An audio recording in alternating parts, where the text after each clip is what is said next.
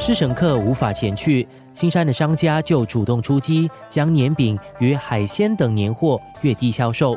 今天我们继续听新山年饼商家启饼将军如何应对客源受影响的难题。生活加热点，创办人韩国筹聊到了二零二零年的三月之后，官病开始在新马传开。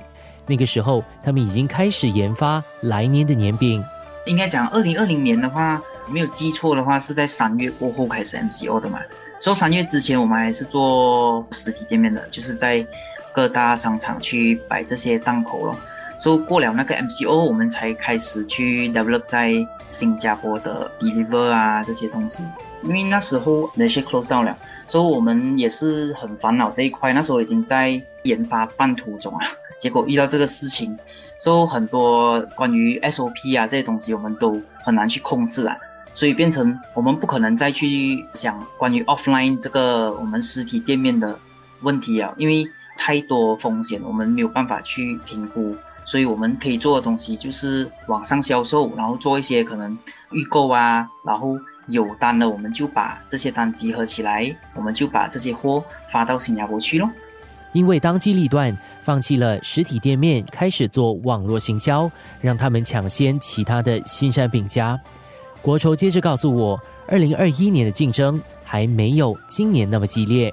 关于运输啊这一块，新加坡的关卡也是比较严格，所以很多东西我们要跟着他们的那个规格去走，才有办法把那个年饼送到里面哦。然后到后期，我们就在新加坡找一个集合点，说那里会有我们的负责人帮我们去散货，这样子。对，其实就是 MCO 过后，我们就马上就采取这个行动。所以其实讲真的，去年。反而竞争没有像今年那么激烈，因为去年很多人他们还没有想到这一块嘛，可能就觉得先看情况看怎么样。但是其实到后面就有点迟了。我们的话就可能快人家一步咯。今年是疫情下的第二个农历新年，年饼销售额如何？随着物流业迅速发展，散货的方式也有了不一样。如果是跟之前在实体店面卖的那个销售额的话，相对还是低一点呐。但是也是有达到我们的预期。今年的话，我们是通过自己咯，已经了解整个流程了嘛。就是去年我们做过一轮了，所以今年的话，我们就直接在新加坡找一个 warehouse，因为你们新加坡有些公司是有做那种像 drop shipping 的 program 的，所以我们可以把货放在他们的地方，他们去帮我们做关于 delivery 这一块咯。所以我们可以做的事情就是做好自己的 website 啊，这些东西让顾客方便下单。顾客一下单的话，那个运输方面就。不是什么大问题啊！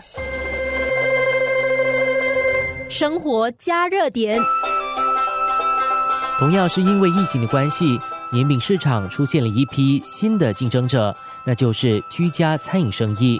妈妈三 Bakery 去年十一月开业，创办人 Elin 告诉我，他售卖的黄梨塔是外婆的食谱。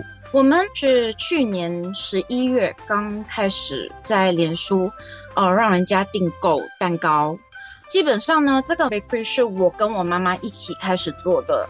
我妈妈呢退休之后非常喜欢做糕点，做了给亲朋戚友吃，然后每个人都回馈说好吃，建议我妈妈可以在网上卖。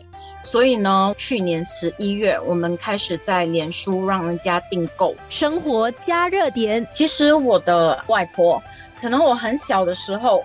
就已经开始做过年的糕点，为了就是我们自己人有蛋卷、鸡蛋糕、黄梨塔，基本上就这三样吧。然后我妈妈都有在旁边学。